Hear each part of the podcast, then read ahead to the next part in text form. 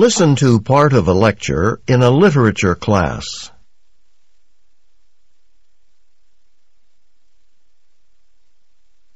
Alright, so let me close today's class with some thoughts to keep in mind while you're doing tonight's assignment. You'll be reading one of Ralph Waldo Emerson's best known essays, Self-Reliance, and comparing it with his poems and other works. I think this essay has the potential to be quite meaningful for all of you, as young people who probably wonder about things like truth and where your lives are going, all sorts of profound questions. Knowing something about Emerson's philosophies will help you when you read Self-Reliance. And basically, one of the main beliefs that he had was about truth. Not that it's something that we can be taught. Emerson says it's found within ourselves. So this truth, the idea that it's in each one of us, is one of the first points that you'll see Emerson making in this essay. It's a bit abstract, but he's very into uh, into each person believing his or her own thought, believing in yourself, the thought or conviction that's true for you. But actually, he ties that in with a sort of universal truth, something that everyone knows but doesn't realize they know. Most of us aren't in touch with ourselves, in a way, so we just aren't capable of recognizing profound truths. It takes geniuses, people like, say, Shakespeare, who are unique because when they have a glimpse of this truth, this universal truth, they pay attention to it and express it, and don't just dismiss it like most people do.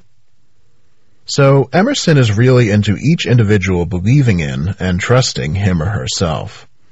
You'll see that he writes about, well, first, conformity, he criticizes the people of his time for abandoning their own minds and their own wills for the sake of conformity and consistency. They try to fit in with the rest of the world, even though it's at odds with their beliefs and their identities. Therefore, it's best to be a nonconformist, to do your own thing, not worrying about what other people think. That's an important point. He really drives this argument home throughout the essay. When you're reading, I want you to think about that and why that kind of thought would be relevant to the readers of his time. Remember, this is 1838. Self-reliance was a novel idea at the time, and United States citizens were less secure about themselves as individuals and as Americans. The country as a whole was trying to define itself. Emerson wanted to give people something to really think about, help them find their own way, and uh, what it meant to be who they were. So that's something that I think is definitely as relevant today as it was then. Probably, um, especially among young adults like yourselves. You know, uh, college being a time to sort of really think about who you are and where you're going. Now, we already said that Emerson really emphasized nonconformity, right? As a way to sort of not lose your own self and identity in the world to have your own truth and not be afraid to listen to it? Well, he takes it a step further. Not conforming also means uh, not conforming with yourself or your past. What does that mean?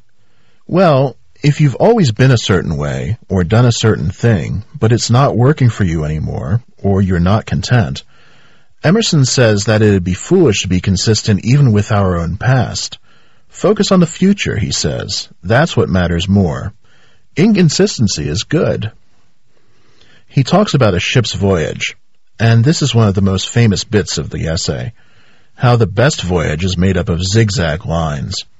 Up close, it seems a little all over the place, but from farther away the true path shows, and in the end it justifies all the turns along the way. So don't worry if you're not sure where you're headed or what your long-term goals are. Stay true to yourself and it'll make sense in the end.